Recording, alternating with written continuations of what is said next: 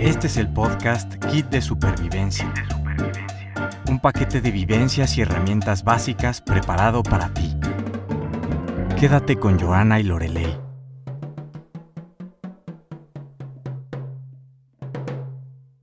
Hola queridos supervivientes, muchas gracias por escucharnos una semana más. Para nosotros es increíble darnos cuenta que ya nos encontramos en el episodio 13. El día de hoy hablaremos de la desigualdad económica, una realidad que se vive en todos los países, aunque hay países donde esta brecha es tan grande que es increíble creer que haya gente de la misma nacionalidad viviendo en circunstancias tan distintas. La definición de la Real Academia que se acerca más al tema del día de hoy es desigualdad en la relación de falta de igualdad entre dos cantidades o expresiones. La desigualdad económica es la, de, la diferencia en cómo se distribuyen los activos el bienestar o los ingresos entre la población. No hay que confundir desigualdad con pobreza. Esto, esto es algo que pasa constantemente, donde muchas veces se piensa, a mí me ha pasado como mexicana, que muchas veces gente de otros países piensa que México es un país pobre pero se equivocan. Realmente el principal problema de México es la desigualdad. México es un país con muchísimos recursos naturales, exporta a muchísimos países, etcétera, pero no todo mundo recibe un pago equitativo de acuerdo a su trabajo. Entonces, también la desigualdad hace referencia a la variación de los estándares de vida de la población, donde puede existir desigualdad sin pobreza y pobreza sin desigualdad. Sí, pues por ejemplo, mm, aquí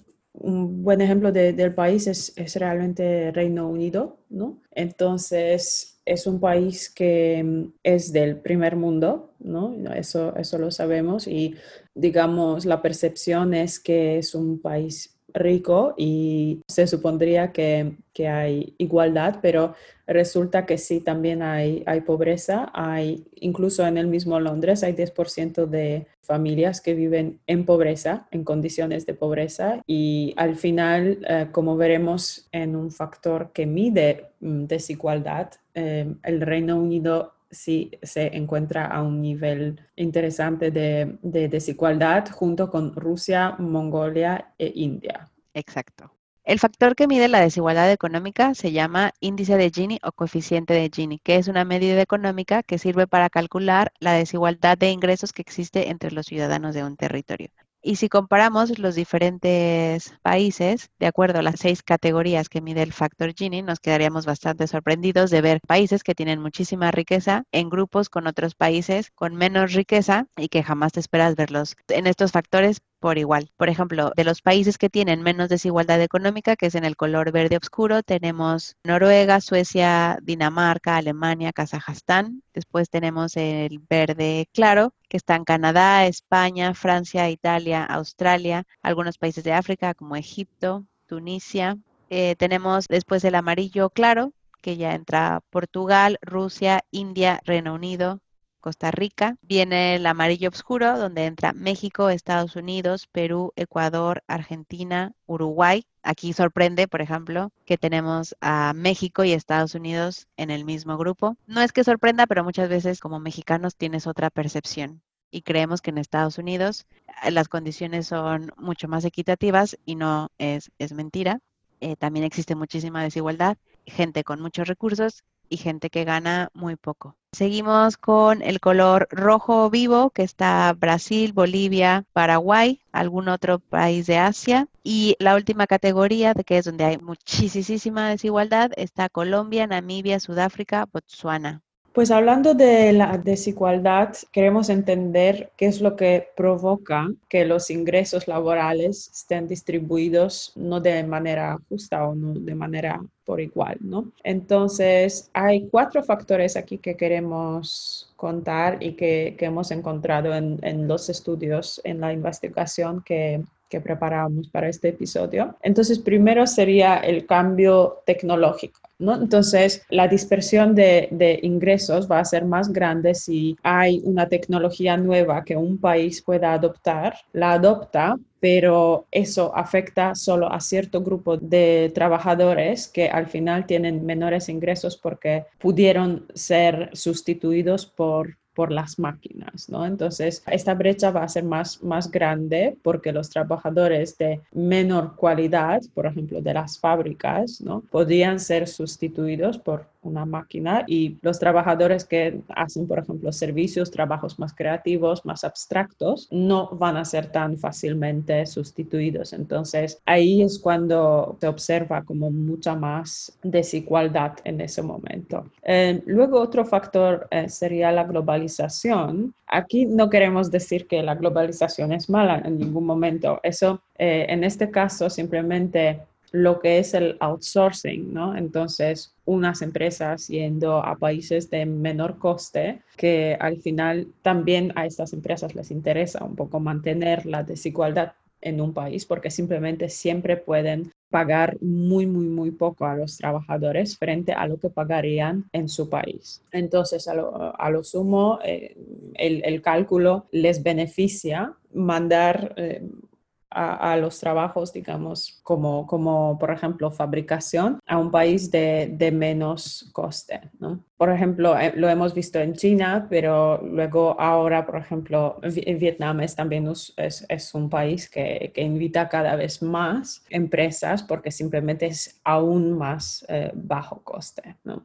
En cada país de estos habrá en, en un momento dado una presión a, a la equitación de, de de las ganancias entre los grupos en el momento que estos grupos y las empresas entiendan que, hay simplemente mucho potencial y, hay mucha presión también de los trabajadores de los grupos que les interese a mejorar sus condiciones, porque al final la desigualdad económica no trata solo del, ingreso, pero también del bienestar de, la sociedad.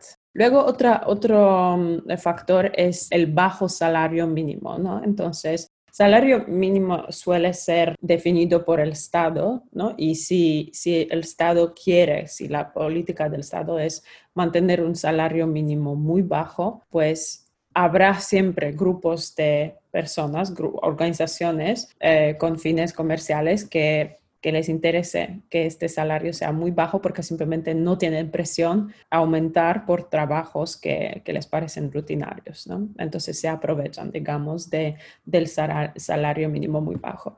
Y otro factor es baja protección a empleados temporales. Entonces, eso significa que va a haber una dispersión en el nivel de protección ¿no? entre trabajadores permanentes y eventuales. Entonces, estos serían los, los factores principales de la desigualdad. El siguiente punto es por qué es importante reducir la desigualdad. De acuerdo al estudio en el que nos hemos basado, nos dice que en estudios recientes se ha demostrado que la desigualdad desincentiva el crecimiento económico futuro, que la gente que tiene menos recursos invierte menos en general. Por ejemplo, en educación. Y esto a su vez pues va generando una cadena que hace que el Producto Interno Bruto de un país no aumente. Existen otras teorías sobre otros mecanismos por los cuales la desigualdad reduce el crecimiento, que es, por ejemplo, por la política fiscal, la volatilidad e inestabilidad del mercado, la corrupción, por ejemplo. Este es un tema que siempre nos llama, nos llama mucho la atención porque entre mayor es la desigualdad, los ricos tienen oportunidades de recurrir a la corrupción, ya que los pobres tienen menos herramientas para monitorear y pedir cuentas al gobierno, así como como a los ricos. Entonces, con la corrupción, la gente que tiene menores recursos queda completamente desprotegida. Un incremento en la desigualdad reduce el consumo y por consiguiente la demanda agregada. Entonces, por ejemplo, Reino Unido, donde, donde el consumo es súper alto, al final si todo el país tiene un poder adquisitivo más o menos estable, pues van a consumir más y por lo tanto también el país genera más riqueza. En cuanto a, los objetivos de Naciones Unidas define para la sociedad global. Son, son los objetivos para los próximos años como, como, el colectivo nos tenemos que centrar, ¿no? Para mí estos objetivos, eh, yo recuerdo que cuando, cuando leía sobre estos objetivos, no sé, durante la universidad, ¿no? Parecía como una cosa muy abstracta, Ahora me estoy dando cuenta, y es un aprendizaje que tuve hace poco, estando en un evento donde un empresario aquí británico hablaba de de que él siempre sugiere a todos los empresarios con los que trabaja eh, escoger un par de objetivos, ¿no? Y viendo estos objetivos ahora son muy prácticos y sí también recomiendo a realmente a cualquier persona escoger un par si haces un proyecto de, caridad o inviertes dinero o, quieres crear tu empresa, ¿no? Es muy, muy interesante eh, centrarse en dos o tres de estos objetivos. Uno de los objetivos y a lo que voy, es precisamente, em, reducir desigualdad, ¿no? Y aquí un, simplemente, o sea, tu actividad a diario puede, puede estar relacionada como empresario, como trabajador,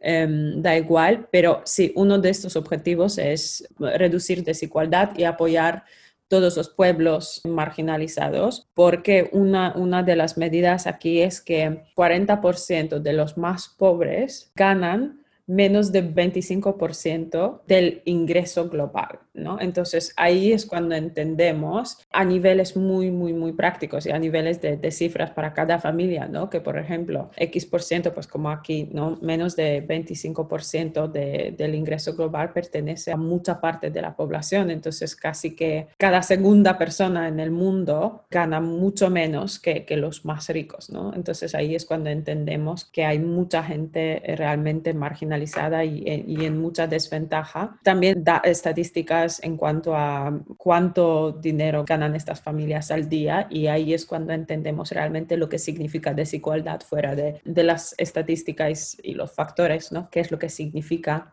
día a día? Esto genera una cadena que cuando las personas eh, quieren salir de la misma pobreza, la dificultad es el doble porque se ha demostrado que no es lo mismo un estudiante donde tiene todas las comodidades en casa, sus oportunidades en el futuro crecen en comparación con una persona que no tiene un techo cómodo, que no tiene alimentación adecuada, que no tiene una vida familiar sana. Sus oportunidades en un futuro le cuestan el doble o el triple que una persona que sí las tuvo. Y entonces al final no terminan de salir de la pobreza porque los sigue hundiendo. ¿No? Sí, vamos a ver obviamente ejemplos de éxito de gente que lo ha logrado, pero si lo vemos en colectivo, como lo decía Joana anteriormente, esas mismas personas se siguen quedando en esos grupos de pobreza y grupos de riesgo que sufren mucho más que, gente con mejores oportunidades.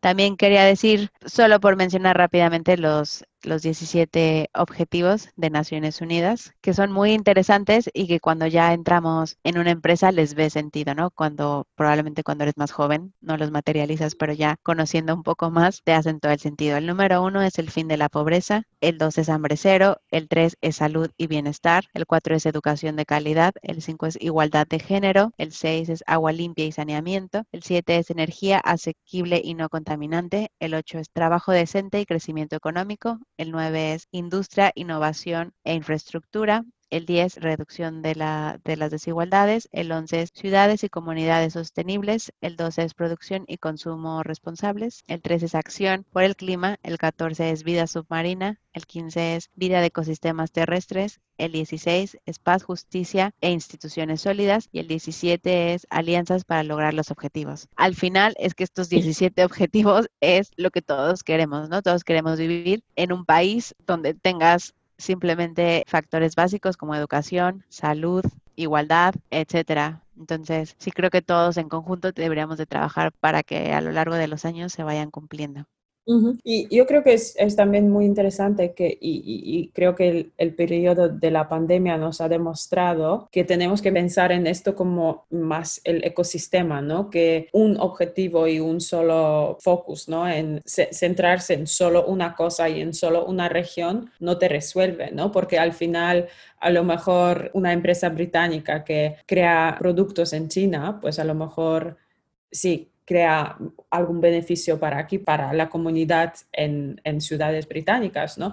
Pero al final lo que hacen, a lo mejor perpetúan el malestar en comunidades en China, ¿no? Que al final tenemos que pensar un poco y yo creo que en esto definitivamente es una de las cosas que me interesa muchísimo, es el coste social de lo que hacen las empresas y cómo dejan las comunidades al final, ¿no? Y si, si se dedican, vale, se pueden dedicar a crear riqueza en un país, pero al final en otro país lo dejan mal y no... Exacto no piensan a nivel como región y, cooperación y, toda la interconectividad de estos objetivos, ¿no? Que estos objetivos al final uno alimenta al otro y sin uno el otro no va a ser cumplido. Sí, se sabe que hay niños en China que viven en el campo, que tienen 3, 4, 5 años, que viven solos porque sus padres viven de lunes a viernes en ciudades para trabajar en fábricas y entonces ellos se cuidan solos, se cocinan solos y es, es una realidad que existe. En Reino Unido también las guarderías, por ejemplo, son carísimas.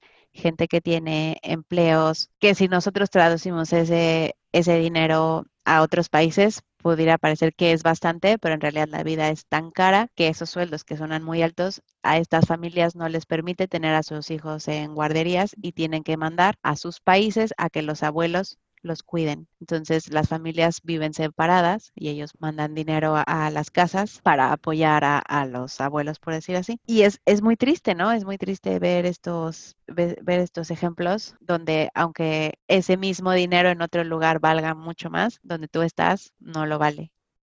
¿No? Y, que en este, en este año 2020 siga sucediendo, entre muchas otras cosas, ¿no? Que sigan sucediendo, pero estos ejemplos a veces no los conocemos y cuesta creer que pasen en entornos y en gente cercana. Sí. Y entonces ahora vamos a hacer una reflexión.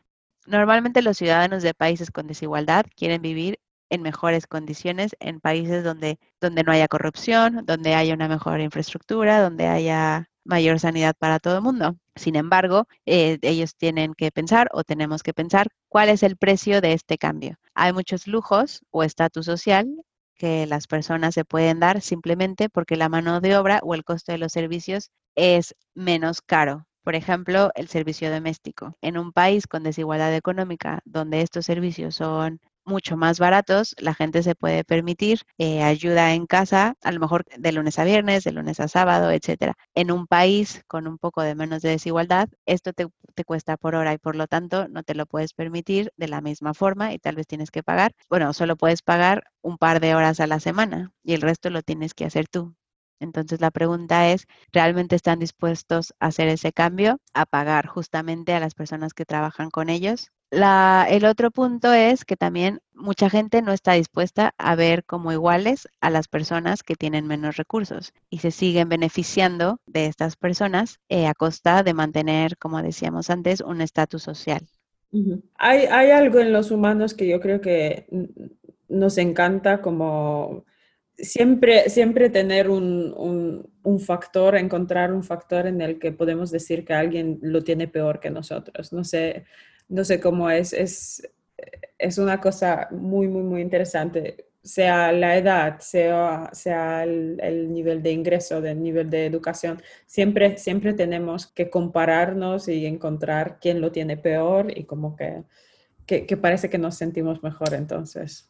Ajá. Y, y también, ¿no? El, el abuso el estar tan cómodo sin saber si esa persona que trabaja para ti eh, tiene para comer, su familia tiene para comer, eh, cómo se transporta, cómo llega hasta tu casa, etcétera, ¿no? Al final, todos somos iguales y te debería de importar, así como a una empresa, como trabajadores eh, exigimos ciertos derechos, también ellos tienen esos mismos, estos mismos ciertos, bueno, estos mismos derechos.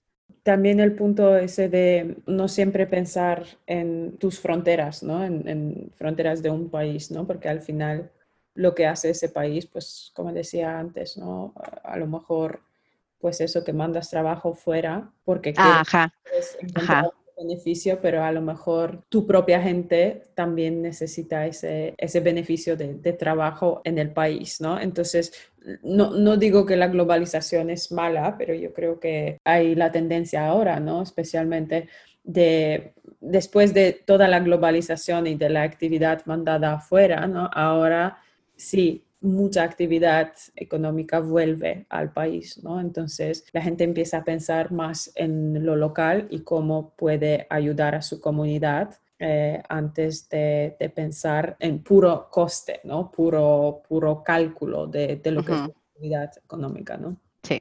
Y ahora, eh, si quieren leer más sobre este tema, del que estamos hablando, pueden, eh, nosotros nos basamos en un informe que encontramos online de la Universidad de Harvard. El informe se llama México, ¿cómo vamos? Desigualdad. Está en la página de scholar.harvard.edu. Y para concluir, aquí la palabra que usaríamos es introspección. ¿Qué está en tus manos para que esta desigualdad se reduzca? Sí, mucho es de los gobiernos y sí, mucho es de, de las condiciones, leyes, etcétera. Pero yo creo que hay una parte que está en nuestras manos y es donde cada quien tiene que hacer una revisión de qué puede hacer para ayudar a que personas que están en condiciones muy desiguales a ti tengan una, una mejor vida.